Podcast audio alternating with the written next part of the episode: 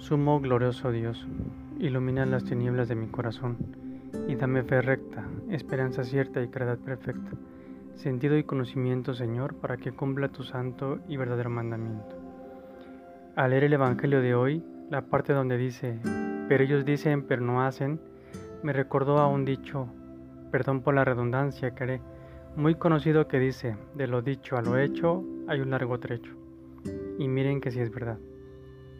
Jesús pocas veces dice un no en sus palabras.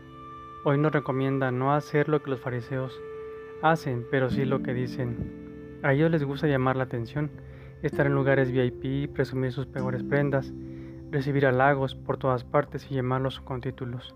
Jesús nos dice basta, no sean como ellos. Se me vino a la mente una frase de Papa Francisco que me gusta mucho, que dice, cuando vayan subiendo, saluda a todos. Son los mismos que vas a encontrar cuando vayas bajando.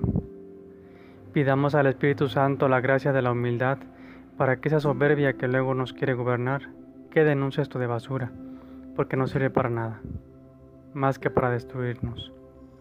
San José, mi Padre, tú que nos estás acompañando en este camino cuaresmal, Ayúdanos a imitarte en tu total silencio y en tu corazón y alma llenos de humildad, para así agradar a nuestro Padre Dios.